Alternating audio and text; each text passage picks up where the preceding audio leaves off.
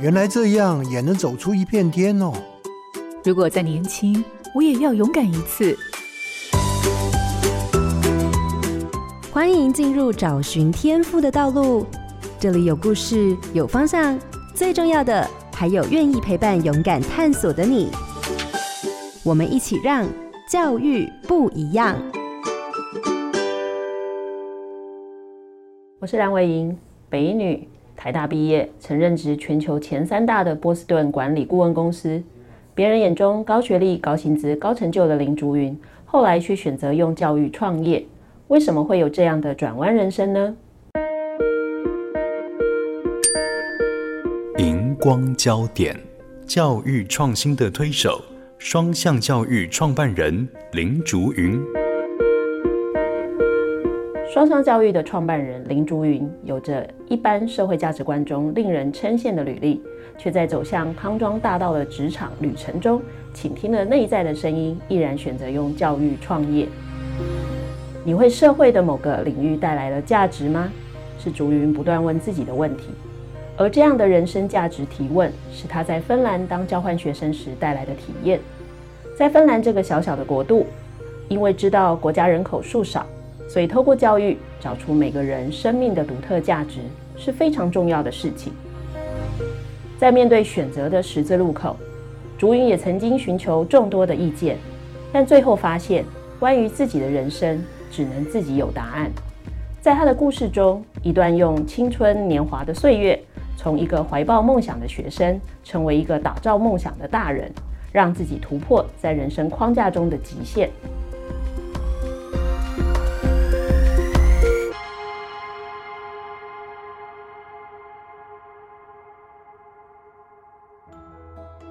这里是台中古典音乐台 FM 九七点七，台北 Bravo FM 九一点三，欢迎回到教育不一样节目现场，我是蓝伟莹。今天节目进行的是生涯不一样的单元，邀请到的是双向教育的创办人林竹云。竹云是一个很特别的女孩，哈，会这么说是因为她其实还非常的年轻。那竹云毕业于台湾大学。我想在许多人的生涯发展的剧本中，进入了大学之后就应该要继续完成硕士或博士的学位。但是竹云思考的是还有没有其他的可能。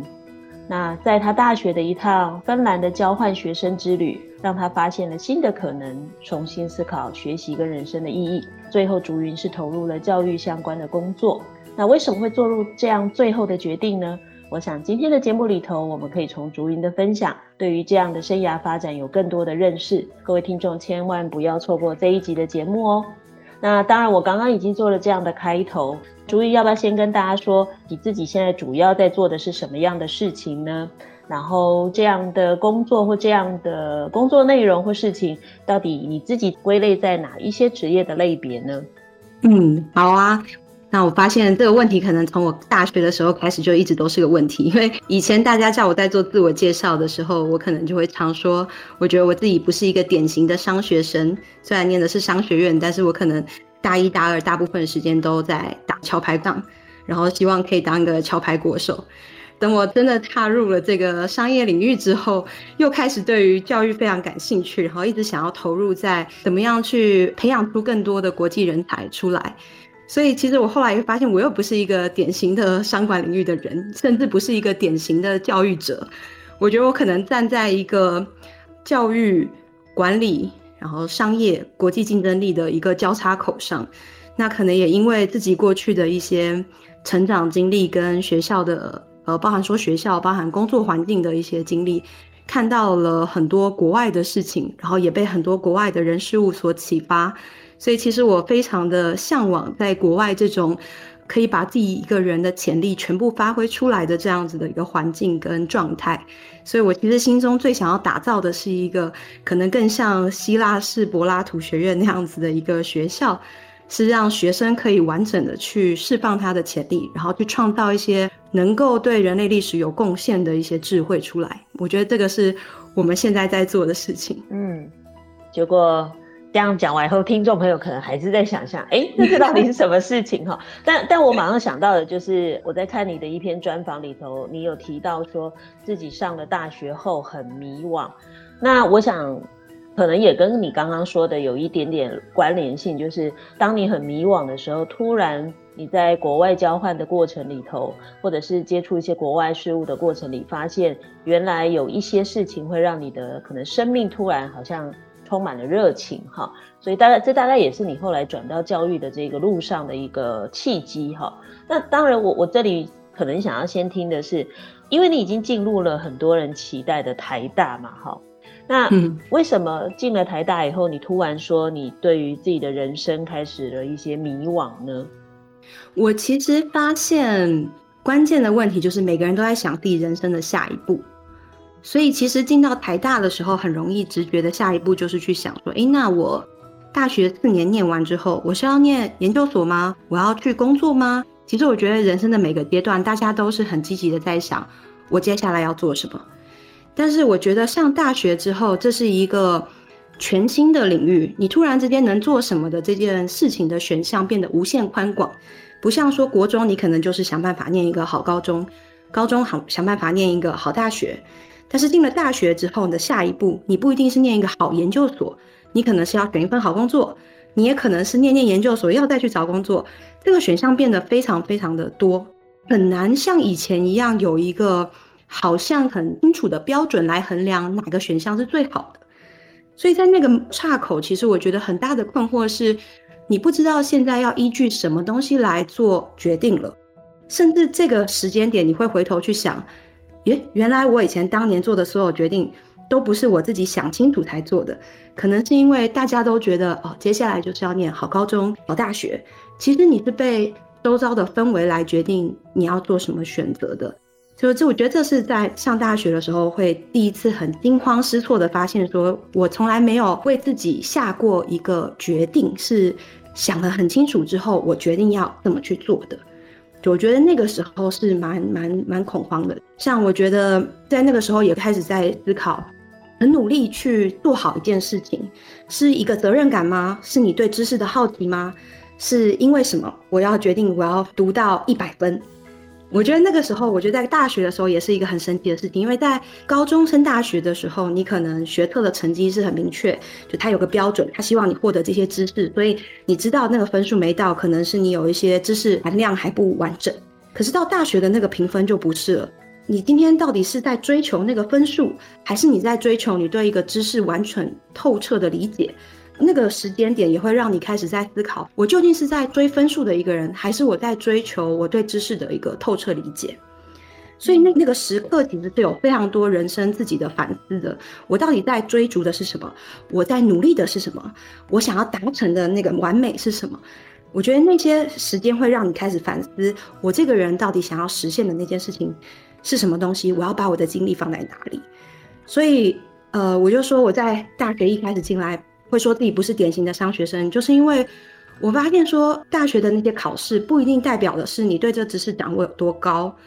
那有可能是那一门科目他自己的评分方式是那个样子的，你有没有必要为了那个方式去调整自己对一件事情学习的深度，或者是配合那个老师要评分的方向去选择你怎么学习？然后另外一个是我看不出来我学的东西要用在哪里。这是我自己觉得最吊诡的地方，因为我一直以为商学院是一个非常实用性的学院，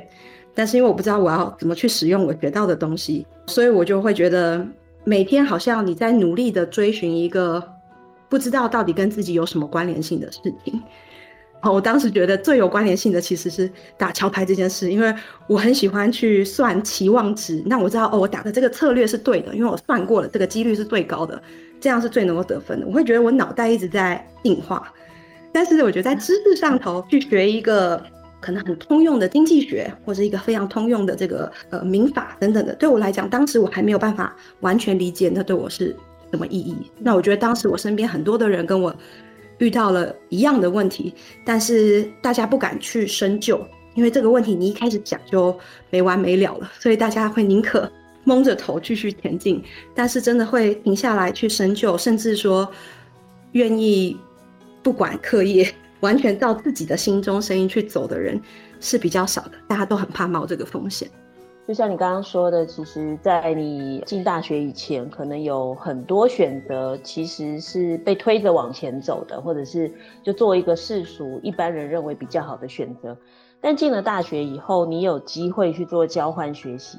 去芬兰应该就是你自己的选择了吧？对，没错。那对，那这个选择怎么会？就是你为什么最后会选择去芬兰呢？因为当别人有机会去其他的美国或其他的国家的时候，你却选择芬兰。这个选择的原因是什么？去了芬兰到底对你又有什么样的影响呢？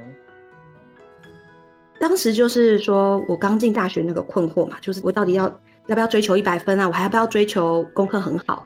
那些疑惑，我觉得我问了好多身边的人，包含大人、包含同学、包含老师，我觉得我得不到答案。所以我当时最想要去的就是完全跟现在不一样的地方，越陌生越好。那个地方的文化思考最好都跟我不一样。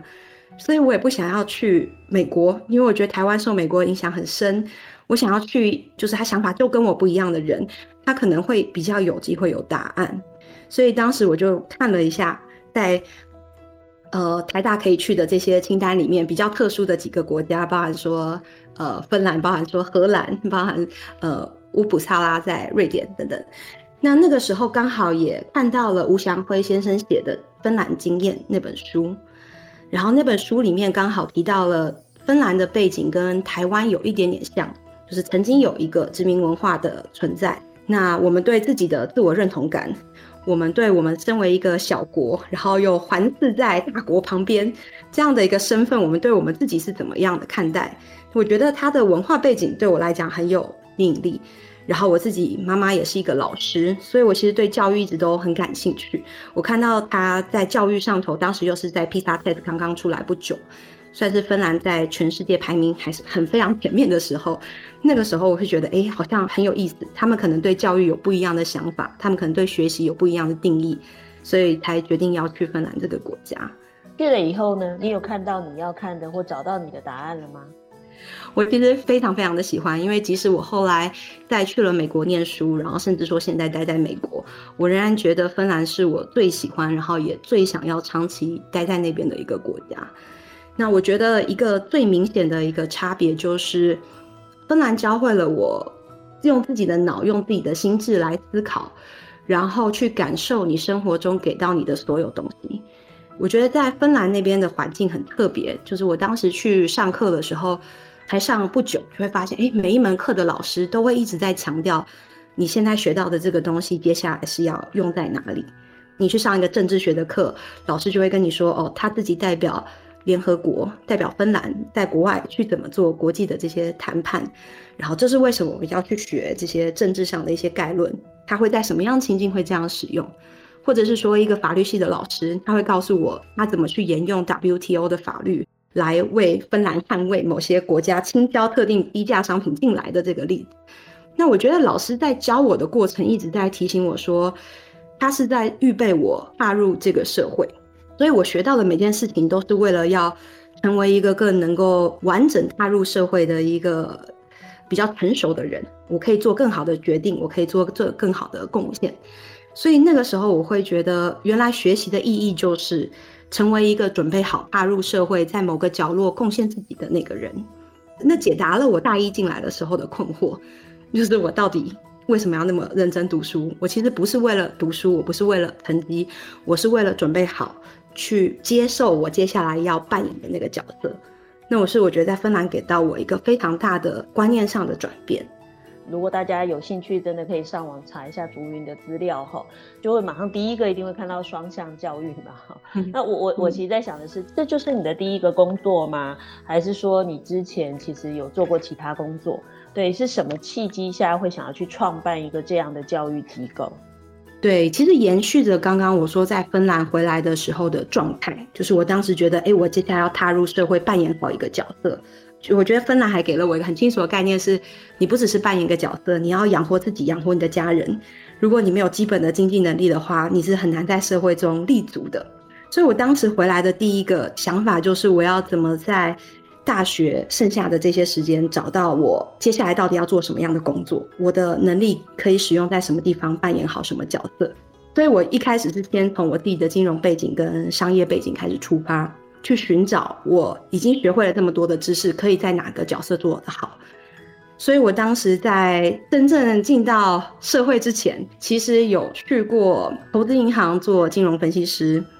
然后也身材飞到美国去当华盛顿 DC 的房地产业务员，然后也做了嗯。旅行社的业务员等等的，然后实际上最后大学毕业的时候，我就是加入了 BCG 当管理顾问，因为当时我觉得，哎，我其实很喜欢跟别人聊天，我也喜欢分析，我也喜欢思考。那我觉得管理顾问是整合了好像我当时所知道自己所有的强项的一个工作，而且我很喜欢出国去开拓眼界。那在 BCG 担任一个顾问的话，其实从我大学毕业到我去美国念 MIT 念书之前，大概快四四五年的时间，其实包含在。中国包含在东南亚，甚至韩国，就是跑了非常多的国家，在做不同企业的策略顾问。那其实我在做的事情，主要就是帮公司在想他们未来的策略应该要怎么走，未来有什么样的趋势，然后有什么样的问题。那那时候客户其实很多时候会希望我们研究二零五零年的社会会长什么样子，啊，有什么新的趋势？那我们的人才该怎么布局？那我们该做什么样的科技的准备？那因为帮他们看的过程。其实我会更加的深刻的感受到，学校现在跟我们看见的那个二零五零年差得很远。那到底谁要扮演这个角色，作为一个信使回来告诉大家未来那世界是长什么样子的？然后我们其实现在想要做一些什么样的准备，来让下一代去面对那个二零五零年的孩子们是做好准备的，然后甚至是很期待的去拥抱那个新的改变的。那是让我开始很积极的在想，我是不是能够做那个信使。踏入这个角色，那我来告诉大家，然后也带着大家去模拟跟想象，如果在那样的世界里，我要扮演什么样角色？那今天的自己距离那样的角色还有多远？我该做什么准备？所以整个双向其实在做的事情，其实最后我是在打造一个沉浸式的一个实作体验，让大家去揣摩跟想象未来的那个样子，是他未来可能要扮演的样子。然后他如果想要成为未来的那个他，可以做些什么样的准备？所以我觉得在那个过程，其实对所有的学生来讲，他也会找到一个更深层，然后很接近我在芬兰时候感受到的，就是你知道你自己为了什么而努力，然后你也知道自己想要去哪里。就我会经常跟他们说，是知道自己是谁，想往哪去，然后该采取什么行动。嗯。可能听众朋友还是会很好奇，你要不要举一个过去也没关系，也不一定要是现在双向教育做过的事情，然后让大家更能够体会你刚刚所谓的怎么帮助我们的孩子们去更接近二零五零的他呢？呃，因为我们在设计的是非常多的沉浸式的体验嘛，或者是有的时候我们会称它为专案实作。那其中一种我们曾经做过的，就是我们要让孩子去体验。他要帮台湾打造一个未来的图书馆，然后他不知道说，诶，台湾这个图书馆可以怎么去打造，所以我们带他们到芬兰去看。芬兰是先想好，他们要用一个，呃，他们有一个中央图书馆是建国百年的时候创造的，然后想象是未来一百年还要继续使用的。那我们带孩子去那边看，然后让他去揣摩说，那个东西，诶，如果你要打造出这样子的图书馆，芬兰的做法是，他先去问了他的这些市民，他去了解他们怎么去使用的。然后开始去构想这个空间，打破了大家对图书馆觉得纯粹是借书的这个使用，而是所有可以出借的东西都是在图书馆可以借出去的，包含借空间、借工具，就是比如说缝纫机，呃，包含是借所有的影音设备等等的。那这些东西就会让孩子开始思考：哦，如果我要打造这样的空间，我该怎么做？需要做什么样子的调查？我需要画什么样子的设计图？我需要怎么去展示？我要怎么去验证这件事情是赫尔辛基市民可能想要的，或者说以后带回台湾，那台湾市民想要的？我觉得在那样的一个角色扮演里面，学生会开始去想：我未来踏入社会，不只是找一份工作来做，我做的那些事情是会影响到其他人的。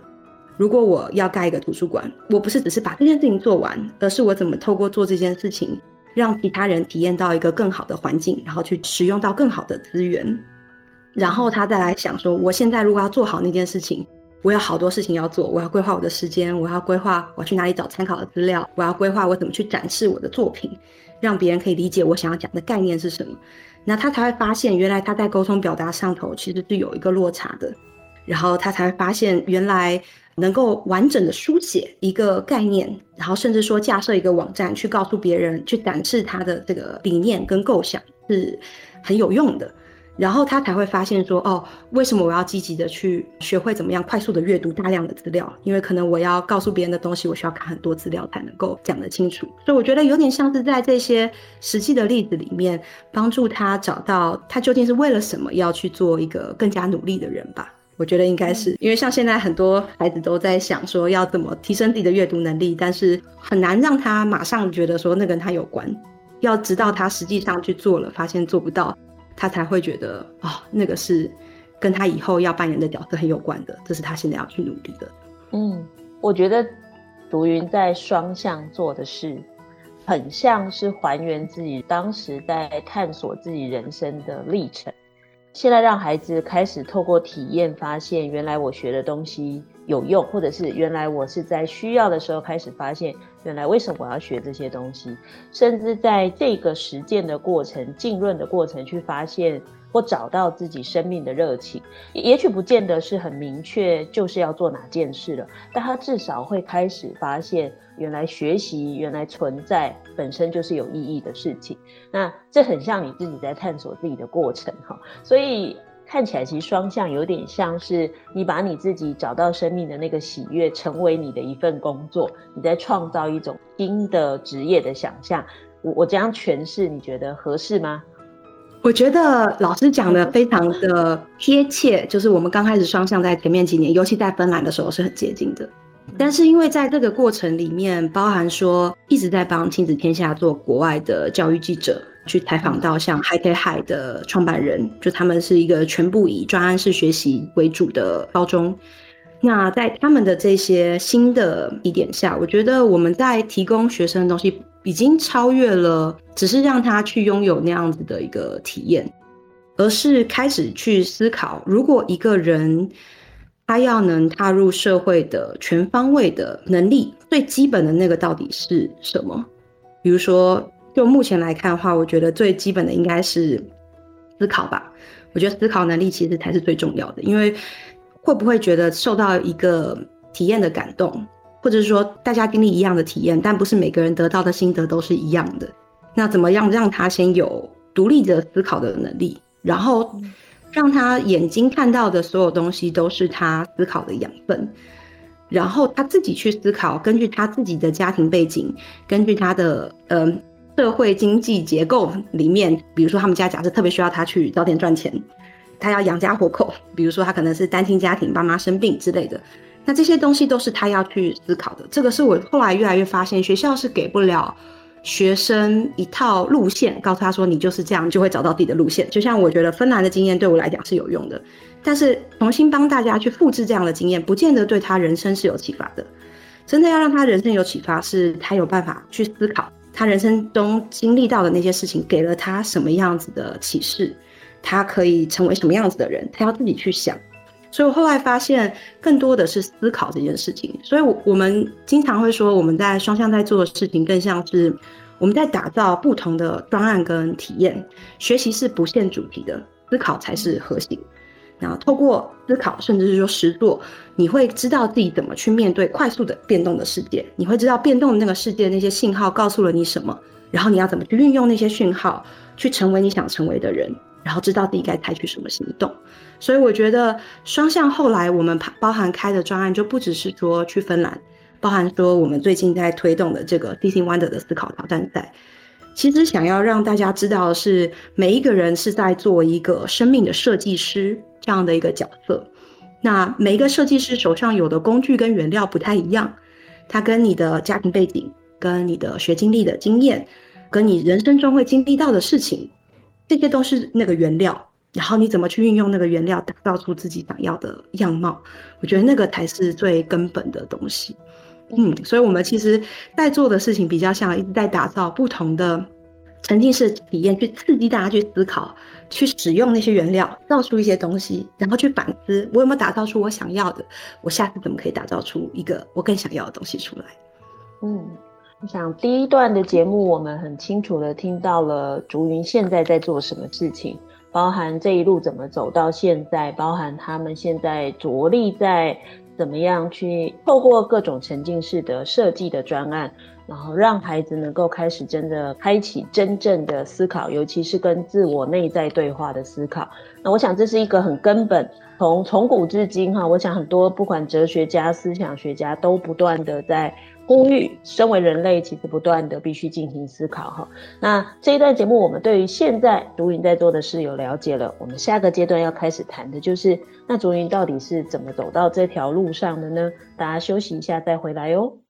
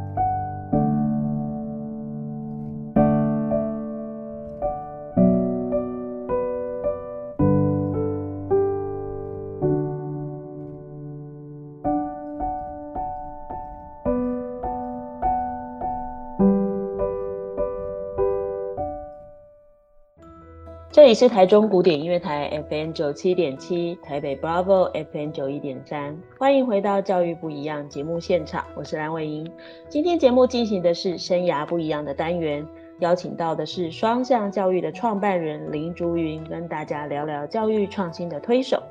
那刚刚那一个阶段，我们听了很多竹云在做的事情哈。那其实我会特别称竹云是教育创新的推手，是因为。几年前很偶然的跟竹云有一些接触，就是像刚刚竹云讲的，最早他们在做的事情是让一些孩子有机会到芬兰做短期的学习。那那时候其实竹云也是来找我，问我可不可以介绍他在台湾比较愿意或比较有这样动能的老师陪着学生一起去，呃，也顺便去观察。在芬兰的整个带领学生的这个学习的方式，那其实这两年读云又把他的重心放在他刚刚所说的思考这一块，在台湾引入了全球第一个以哈佛教育学院所提倡的思考力为核心的挑战赛。这今年其实比赛更多人参加了，大家真的有兴趣可以上网找一下。那这个挑战赛当然也是让孩子真的去思考跟尝试的对于现实的问题提出一些解决的方法哈。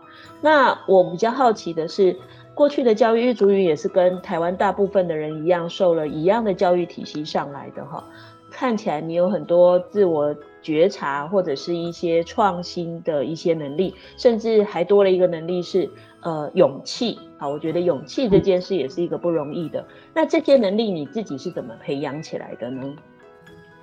我觉得这个我要先感谢我爸妈，因为我觉得这个可能不是我培养起来，我觉得应该是我爸妈锻炼我的。对，因为嗯、呃，其实我回想去想，说我小时候成长的经验，我妈妈就是站在我前面创造出很多东西的人，她就很常在做这种无中生有的事情。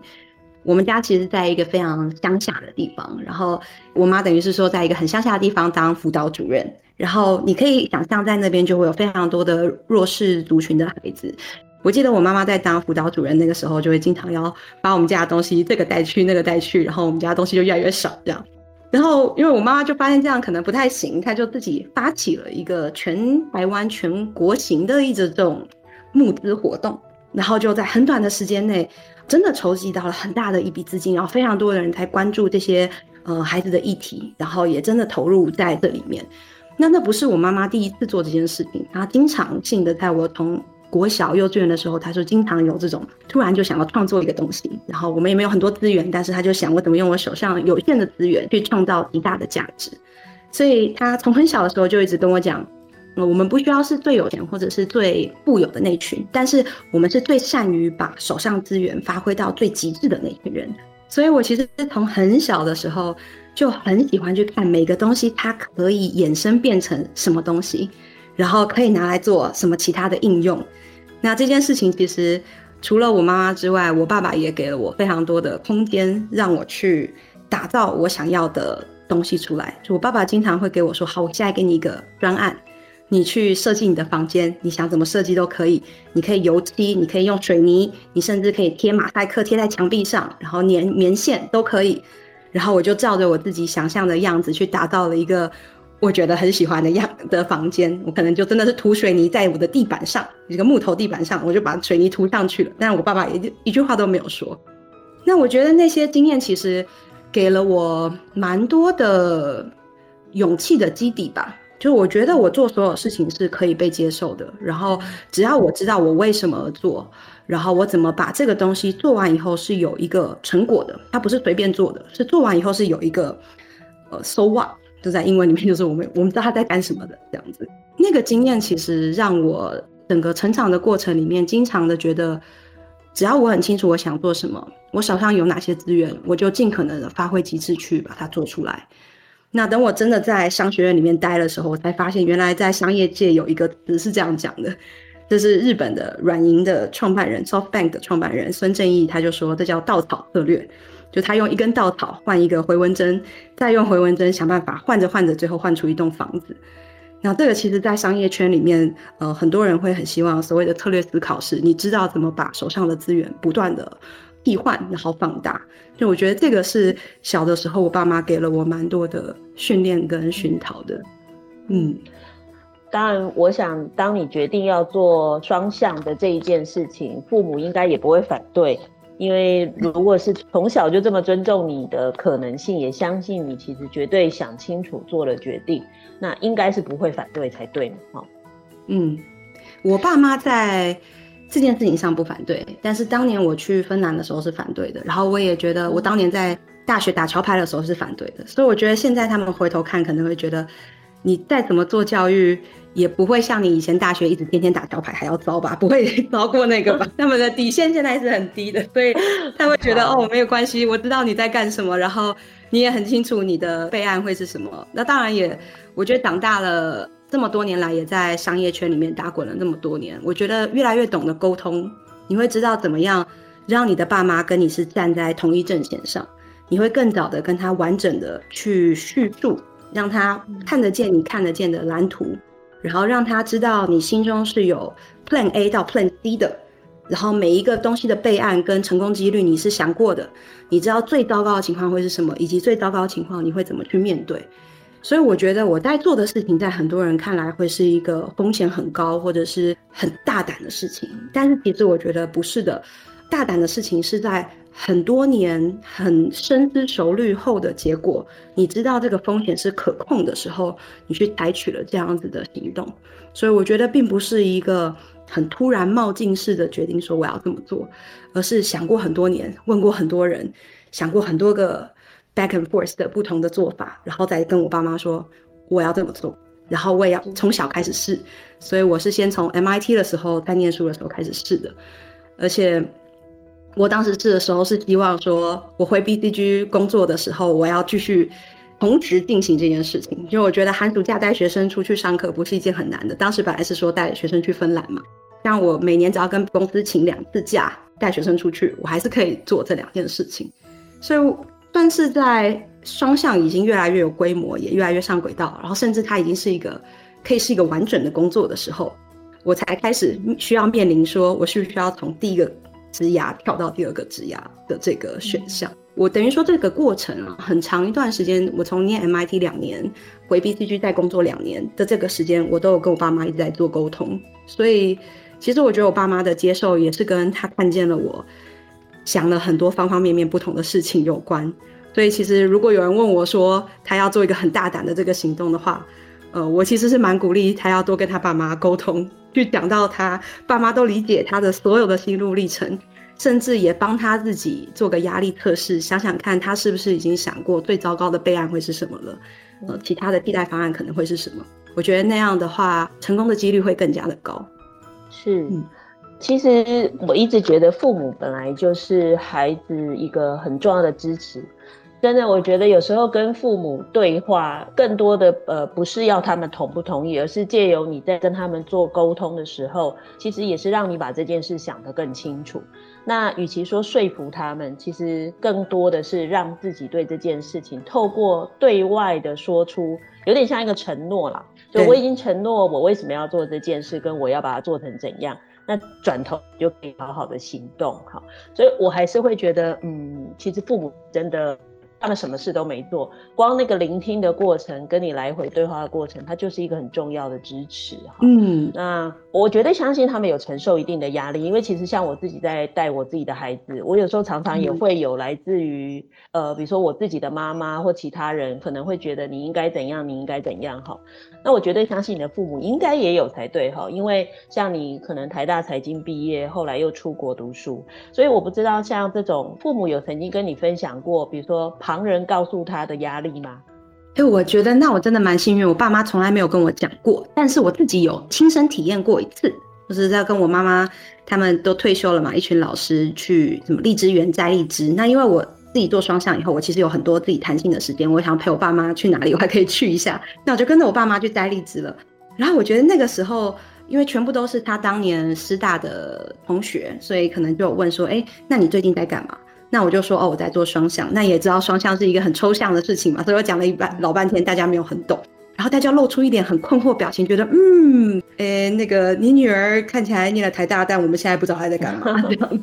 我爸妈从来没有跟我讲过他们听到什么或感受到什么，嗯、但是我觉得在那一次摘荔枝的经验里面，我又感觉到哦哦，原来我爸妈身边的朋友们可能是这样想的。嗯，对。很有趣的感受，嗯、对吧？好，不过因为其实像我自己，如果我听到了什么，我我其实转头我也不会跟孩子说哈。所以其实有时候父母可能，即便孩子长大了，我们仍然其实在很多部分给了一些不同的支持哈。只是说，哎，我们不让孩子担心，我们就把它挡掉了，嗯、不让孩子知道哈。嗯、那我觉得竹云是真的在这个部分是很幸运也很幸福的，得到父母，我觉得算是很。支持跟信任这样子，嗯、那当然，我觉得父母这一块解除之后，另外一个转头回来，当然就看你很现实面的，因为你确实就是自己创业了嘛。包含我们刚刚讲了，我可能已经给父母的一个承诺，包含给自己的承诺，我想要做一个什么样的事情。可是，即便你有教育理想，你真的投入双向，它也不会只有教育啊，包含你的管理、行销、对外关系这样，在这整个过程里头。都很顺利吗？还是其实过程中也有遇到一些困难呢？嗯，这个可能我觉得也是另外一个幸运的地方，在于其实我非常感谢财经系，虽然我最后没有你没有走财务的领域，但是那四年的训练其实让我对于金融跟经济命脉的掌控，就是一个企业的经济命脉怎么来，怎么维持，sustainable 是很重要的。我觉得在商业界里面教会我的东西是一个永续性的东西。那如果用一个管理大师 Jim Collins 讲 A 到 A 加的那个作者，他讲的是这个飞轮理论。那其实就是说，你的经济来源是要像是一个飞轮一样，你做了这件事情，下一件事情会持续的一直让你这个这个经济是可以循环的。那那些概念，就是我在商学院里面学到这些东西，在我做双向的过程很早期，只是有个垫子的时候，我其实就已经反复在想，那个飞轮可能会是什么？那怎么维持最基本的经济来源？我甚至还没有开始招生，我就已经把五年的这个财务预测算过一次了。然后我大概知道这五年的财务预测是需要多少学生，我会需要可能要聘老师还是不聘老师，我每一个成本要怎么做。就我觉得那个基本的概念，其实帮助了我度过很多人在早期创业的时候的难题。所以其实我觉得经济跟会计就是基本的这个金融的这个知识，其实帮助了我在最早期别人会遇到的挑战，我其实是比较没有遇到的。但我遇到的挑战是其他的挑战。我觉得第一个是说，做创业其实你是在组织一群人，然后再达成一个目标。这跟你以前作为一个独立的个体，作为一个专家在贡献是完全不一样的事情。因为你可能单独一个人处理一件事情，你可以很快，你可以同时处理 N 件事情。可是你的团队成员不一定是能够这样的，甚至在你跟他讲解以后，他都不见得能把那件事情做出来。所以你怎么样去理解？然后你现在不是打单打独斗了，你不能想象十个人乘起来就是十个 Maggie，十个朱云。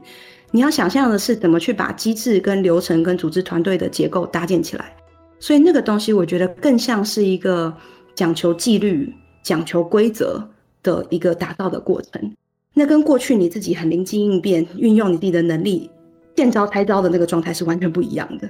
嗯，我觉得那个是我觉得在真正在做创业的时候第一个最大的挑战，因为我觉得我是一个，诶，我看到资源我就知道怎么去运用，然后我知道怎么去变化，根据新的动态我会做新的变化。但你会发现这个东西不是整个团队都能做到，那你就要需要靠你打造工具、打造流程、打造制度，然后让大家跟着这个制度走。好，我后来才发现，原来这才叫做一个组织，才叫一个团队。所以我觉得打造组织是刚开始我摸索了蛮长一段时间的事情。所以我觉得那个是一个。那另外一个我觉得蛮大的挑战是，创办人甚至说更核心成员之间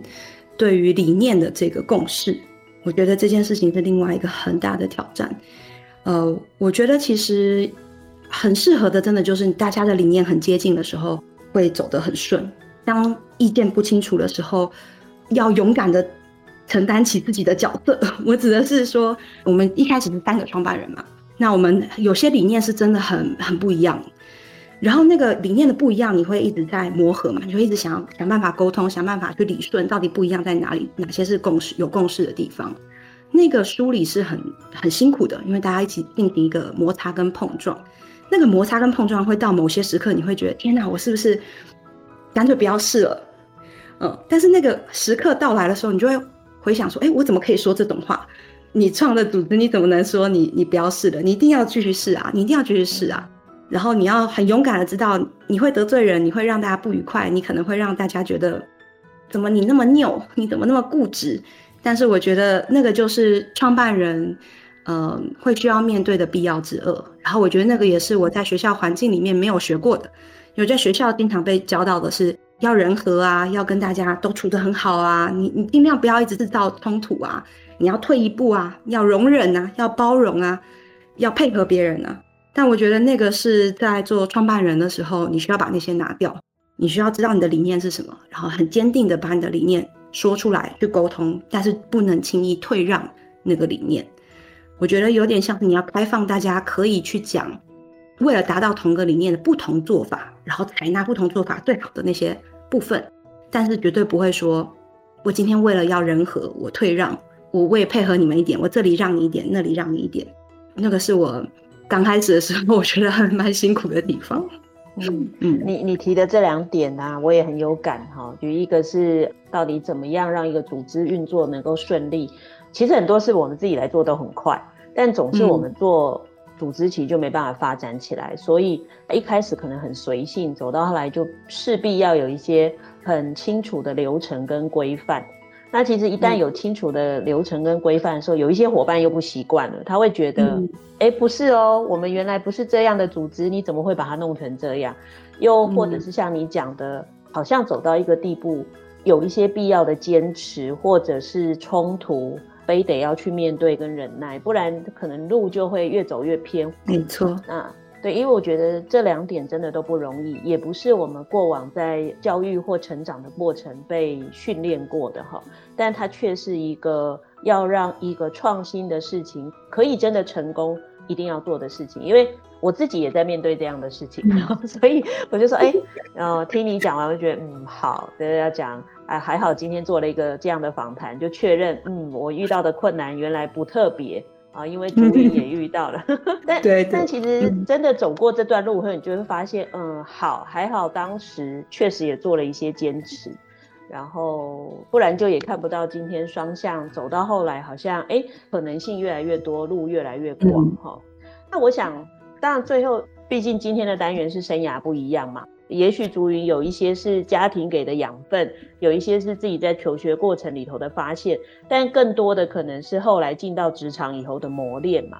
那如果有一些听众，哈，他其实也许也想要投入这样的事情，那或者是说要做一些更有意义于社会的事情，你会怎么去建议大家？比如说有哪些能力是要培养的，或者是应该用什么样的心态去面对这样的事情呢？嗯嗯嗯嗯。嗯嗯我觉得可能分不同的人生阶段吧。如果你是学生这个阶段，还是你是已经工作了三五年的阶段，还是说你其实是工作至少五年以上比较有经验的人，我觉得这三个阶段可能会给的建议不太一样。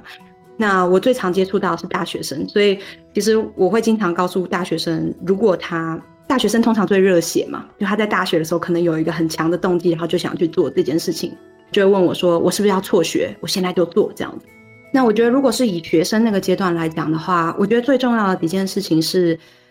有三个东西是在学生阶段很容易不知道，但是你要做这样的组织或是做这样的事情的时候很需要的。第一个是做事情的章法，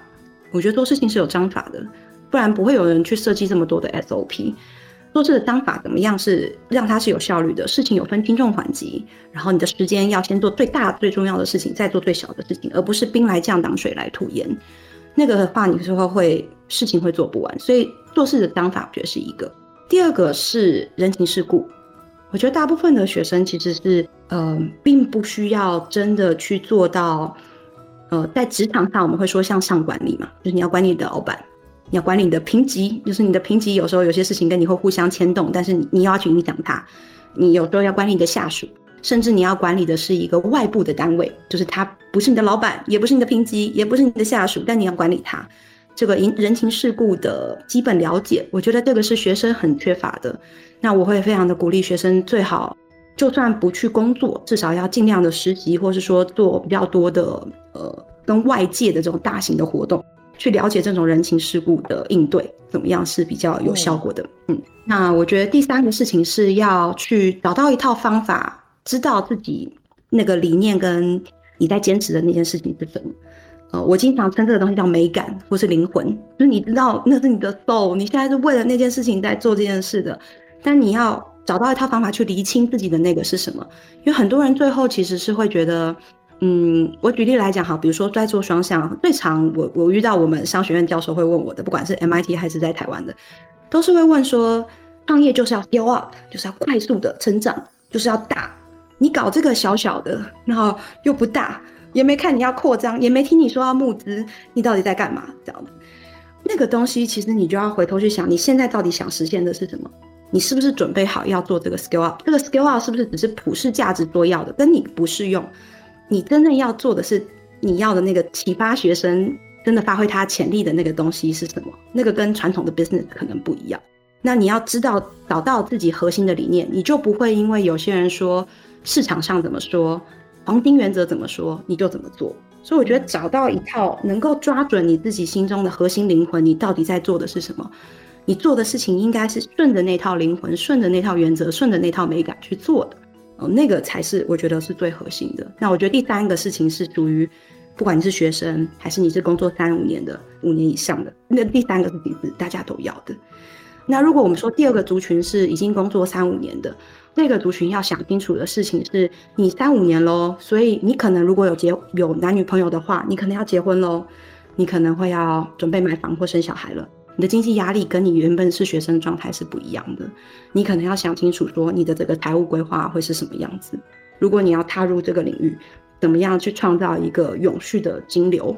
或者是说你的金流，即使是募款，募款是一次性的，但是募款也有可能用一些方式让它是永续性的。那怎么去做好金流的打造？这个我觉得还是这个族群还蛮需要的一件事情。那如果是五年以上的族群的话呢，你会需要跟很多。经验比你小很多的人，或者说经验比你少很多的人合作，怎么样在跟他们合作的时候，是他同时觉得被你尊重，然后也被你重视，而不只是被你当成下属来指挥。那个我觉得是在比较多经验的人，他们会需要去想的议题。所以我觉得在这三个族群里面要去做这些事情，我觉得都任何时间点都可以，没有说一定要是很成熟了才能做。但是如果你是年纪轻一点的刚要毕业的人的话，怎么学会做事可能是更重要的。嗯，其实大家会看到很多族云的专访啊，或者是一些相关的报道，都比较偏重于教育的部分哈。其实今天反而聊下来，我觉得除了教育以外，看到更多族云其他的面向，比如说，其实你是非常理性的哈，在思考这些事情。嗯，虽然你对你的理想充满了感性。但是在实 实践这件事的过程里，其实你是想得很清楚，呃，也看得很透彻的哈。尤其是最后给了大家非常多不同面向的建议哈，包含给我这个超过五年啊、哦，根本就是超过二十年的人，我觉得也有很多我自己听下来，其实可以思考跟学习的部分哈。那也也真的很希望。各位在今天竹云的分享中，也能够对于你现在所从事的事情有一些不同的看见。那我想今天真的很谢谢竹云带来这么深刻跟丰富的分享。我相信大家可以从竹云的生命历程里头，给予自己更多不同的想象或勇气。那如果您有孩子，或许你也可以去思考，你怎么样重新去面对孩子的教育，或者是去想象你孩子的未来。那期望大家也因为今天的节目，能够在自己的生活跟生涯里有一些不同的行动产生。那非常感谢竹云今天的受访，谢谢老师，也谢谢大家，